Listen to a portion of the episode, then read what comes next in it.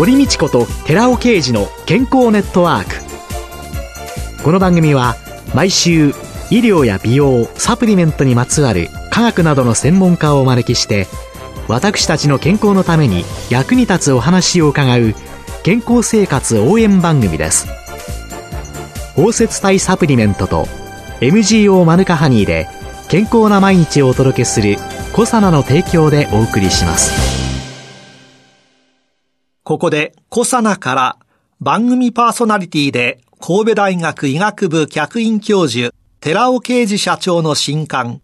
動脈硬化と突然死の知られざる原因小型 LDL コレステロールの怖い話発売のお知らせです。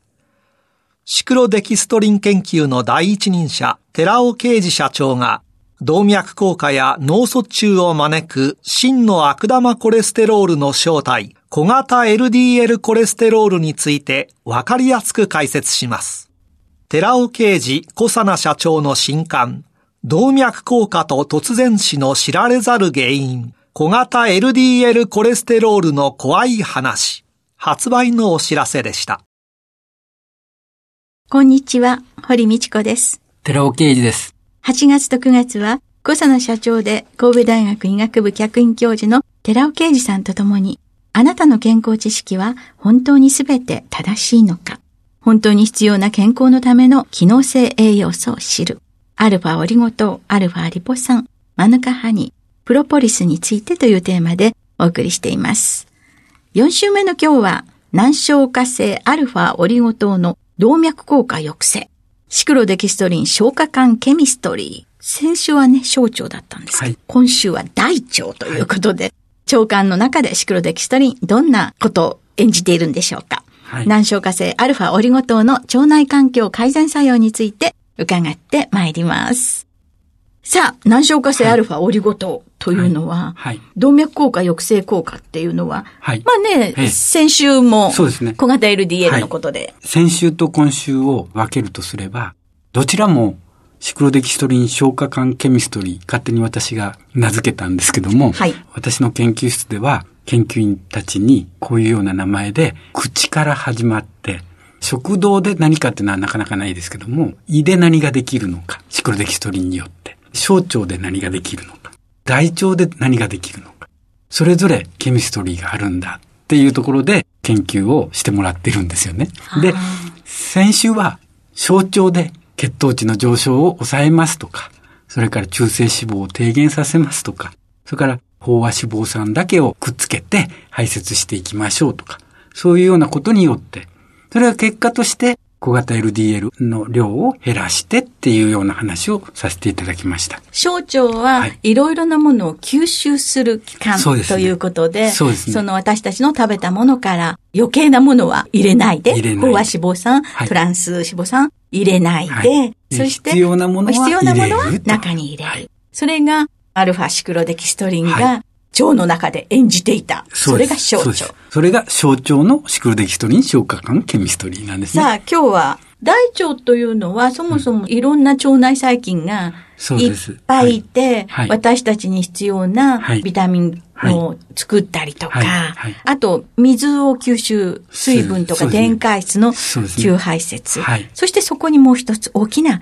免疫という働きをしている。でこれまでに私どもで難消化性アルファオリゴ糖で腸内環境がどのようになっていくのかっていう検討をしまして、一つは腸内環境が良くなるっていうのは善玉菌が増えて悪玉菌が減るというメカニズム。これはもう皆さんがよく言われているところなんですけども、どういうメカニズムで善玉菌が増えていくのかっていうところに、短い脂肪酸、酢酸とかプロピオン酸とか酪酸とかってありますけども、はい、これが増えるかどうかなんです。炭素が1個とか、はい、2個とか。そういう短いもの。そうです。短いものですね。はい、短い脂肪酸が自分が分解されてできるかどうかなんですよ。つまり、小腸の中では分解されないから、難消化性デキストリン、難消化性オリゴ糖って言ってました。大腸は話が違って、ええ、逆に自分たちは分解されるのか。いろいろあるんですけども、食物繊維でも、そのまま分解されずに排泄されるもの。これはカロリーが全くないからゼロなんですね。難消化性デキストリンって先週も言いましたけども、難消化性、つまり小腸の中では消化酵素によって分解されないやつ。これが大腸に行って分解されるかどうか。大腸では腸内細菌が食べるかどうかです。簡単に言えば。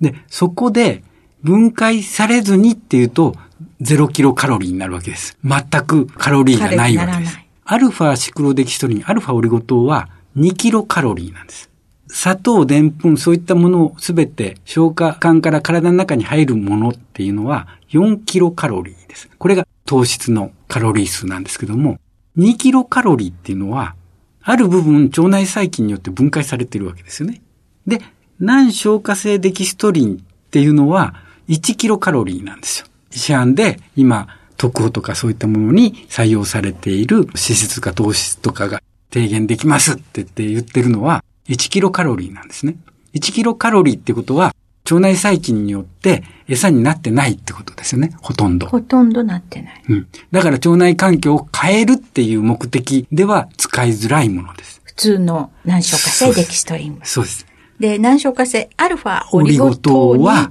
2キロカロリーですから、倍になりますもんね。倍になるから、ある部分、腸内の中の細菌によって分解されているっていうアルファオリゴ糖はブドウ糖がくっついたものだから、はい、それが腸内細菌によって、そのくっついてる鎖が切り出されれば、ブドウ糖になるわけですから。なるんですけども、で腸内細菌がそれを食べると、餌になる。餌になると、短い脂肪酸に変わってくるわけです。そうすると、炭鎖脂肪酸が多くなってくる、はい、そうです。炭鎖脂肪酸、酢酸とかプロピオン酸とか酪酸が、アルファシクデキストリンから作られるんですね。その短い脂肪酸は酸ですから、腸内環境を酸性側に傾けるわけですね。はい、それがすごく大きな効果をもたらす。一つには腸管バリアを高めて免疫力を向上させる。腸管の免疫を高める。はい。はい、加糖乳糖っていうものが見つけ出されて、それが腸内環境を非常に良くするっていうことで、お腹が健康になるっていうことで、いくつも日本では商品があります。有名ですけども、そのラクトスクロースは腸管バリアを高めて、免疫機能を向上させるっていうことはよく知られてるんですけども、そのメカニズムっていうのは何かっていうと、無賃なんですね。この無賃っていうのは、腸管バリア機能を担ってるんですけども、これ腸管上皮で発生してくるんですけども、これをたくさん作るのがアルファオリゴ糖なんですね。ムチンってあの、ネバネバ成分ネバネバ成分。ムチンはもう食道から胃から小腸から大腸からずっとネバネバで膜を張ることによって腸管をバリア機能として守っているという、ね、ネバネバぬるぬるがね。そうですね。そういうムチンが生成しやすくなっているというところが分かっている。で、もう一つは IgA っていう腸管内にある抗体で免疫機能を高めている物質なんですけども、これも実はアルファオリゴ糖は生成量が非常に高いということですね。無知に至っては、ラクトスクロースよりも圧倒的に高い量を出すことが分かっている。これ、免疫機能を高める方向で言ってますので、これが一つには非常に大きなことですけども、それだけではなくて、プロンピオン酸を発生させると、運動パフォーマンスが向上するということも最近分かって、マラソン選手が、あるいは駅伝選手がアルファオリゴ糖を摂取することによって、スポーツパフォーマンスを向上させて、スコアを伸ばしたっていう論文もあるわけですよ。あと、ミネラル吸収促進ですね。これは、炭鎖脂肪酸ができれば、酸ですから、ミネラルをくっつけて、吸収しやすくするということで、ミネラル吸収を促進させるとか。お魚のマリネで魚の骨が柔らかくなる。そそれと同じことが腸の中で起こって、そそれでカルシウムだとかいろんなものも。酢とかクエン酸が非常にいいっていうのはそうですよね。酸だからですね。それが大腸内でアルファオリゴ糖から発生している炭鎖脂肪酸によるものですね。腸管の中でそういうものを作り上げることによって、はい、ミネラルの吸収も高まってくる。あともう一つアンモニアですね。結局、腸内環境が悪化すると悪玉菌が増える。そうすると、そこでアンモニアが発生する。運動機能を高めるために、プロテインを食べるアスリートたちたくさんいます。はい。でも、これって気をつけないといけないのは、ちゃんとプロテインを取った時に、小腸の中でタンパク分解酵素によってアミノ酸にきれいに変わって、それが全部体の中に入ればいいです。でも、そうではなくって、消化酵素の量が足りなかったり、状態が良くなければ、そのままタンパクは流れていって大腸に行くわけです。で、大腸にどっと流れてきたタンパクは、アミノ酸ではないから、分解するのに苦労するわけです。そこで悪玉菌の出番になるわけです。悪玉菌はそのタンパクを食べて、タンパクですからアンモニアがたくさん発生する。そのアンモニアが発生したものが体の中に入って体中を駆け巡って非常に嫌な匂いを体の外に出してしまう。肝臓が悪かったりしたら？そうです。肝臓できっちりとアンモニアをオルニチン回路ってありまして、尿素回路がありまして、それでアンモニアを肝臓できれいに処理して、尿素に変えて尿に出せばいいんですけども、はい、その機能が劣ってくるんですよね。やっぱりアンモニアの量が増えると。うん、ここで活躍するのがアルファオリゴ糖です。なぜかというと、炭素脂肪酸があるから、アンモニアと酸は中和反応があって、結果として大腸の中でアンモニアを処理してくれる。そうやって考えると、肝機能障害のある人のアンモニアが多くなりすぎて、はい、アンモニア脳症なんかが抑えるのに。そうです。まさしくそれです。そこにアルファオリゴ糖は有効だっていう論文もあるんです。今だと医療ではね、抗生物質かなんかで、腸内細菌をいやいやってやっつけてるわけですけれども、はい、それよりもいいかもしれませんね。ですから、たくさん機能があるっていうことを私どもでは研究で明らかにしていっているんですね。で、動脈硬化の抑制は動脈硬化の抑制は大腸劇場としては。はい次にお話ししたいんですけども、神戸大学の医学部、私は客員教授なので、山下先生っていう先生と実は面識がないんですけども、山下教授らのグループの研究をちょこっとだけ紹介しときたいんですね。はい。あるテレビ番組で、神戸大医学部の山下教授の研究グループの紹介がありまして、便中のリポタト、LPS って呼ばせてください。便中の LPS の量っていうのは、健常人よりも心筋梗塞みたいな心疾患患者の方が多いっていうことをまず確かめてる。で、LPS がなぜ心筋梗塞などを発症させてしまうのかっていうと、LPS って炎症を起こしやすくする物質を活性化して、血管の中で炎症を起こして、そのことによって動脈硬化は進行するっていうことを明らかとしてるんですね。この LPS を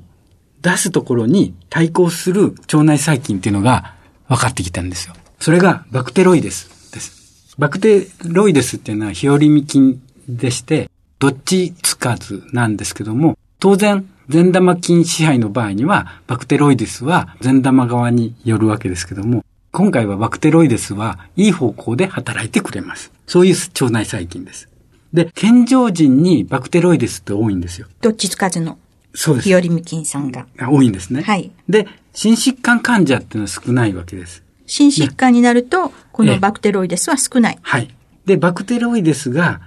当然多いと、そのことによって動脈硬化になりにくいんですね。バクテロイデスが多いと LPS は少ないわけですから、結果として動脈硬化ってなりにくいっていうわけですね。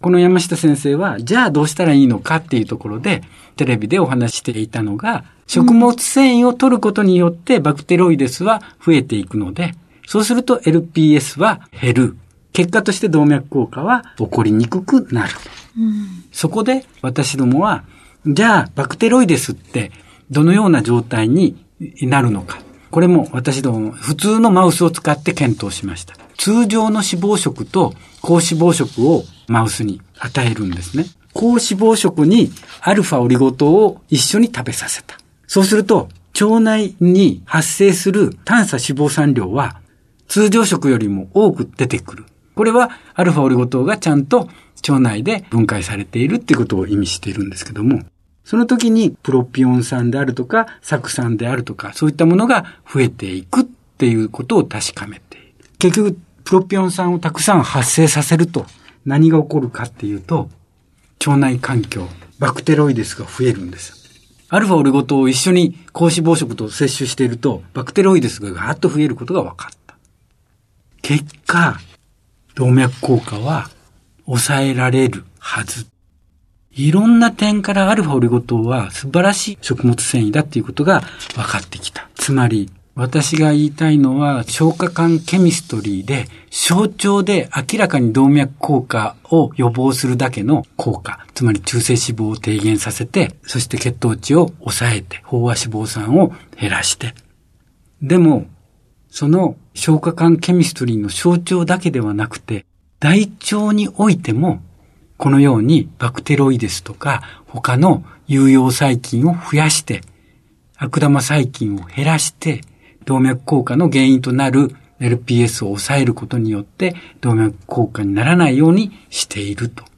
いう素晴らしい食物繊維だと思うんです。よくね、デブ菌なんていう表現をされるように、はい、肥満体の人とそうじゃない方の腸内細菌層が随分違ってますよっていうので、痩せてる人の腸内細菌を植えたらっていうようなのも、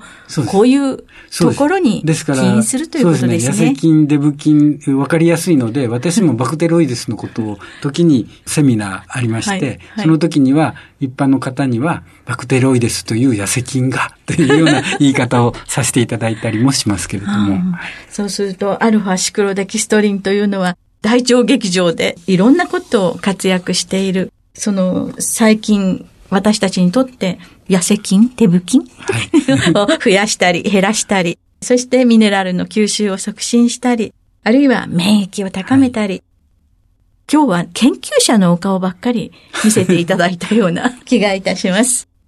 今月は4週にわたり、あなたの健康知識は本当に全て正しいのか、本当に必要な健康のための機能性栄養素を知る、アルファオリゴ糖、アルファリポ酸、マヌカハニー、プロポリスについてというテーマで、小佐野社長で神戸大学医学部客員教授の寺尾啓二さんと共にお送りしました。来月もこの続きをお送りします。寺尾さんどうもありがとうございました。ありがとうございました。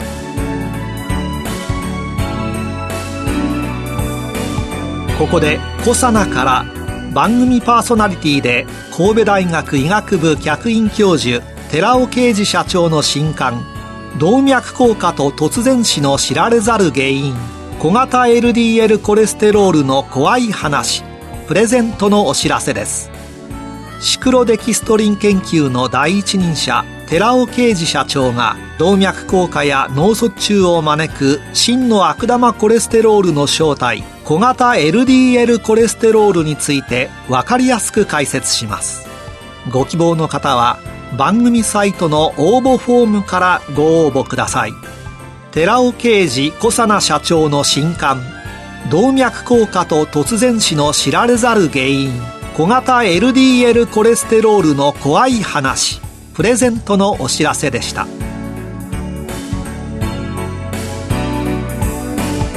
堀道子と寺尾啓二の健康ネットワークこの番組は包摂体サプリメントと MGO マヌカハニーで健康な毎日をお届けする「コサナの提供」でお送りしました。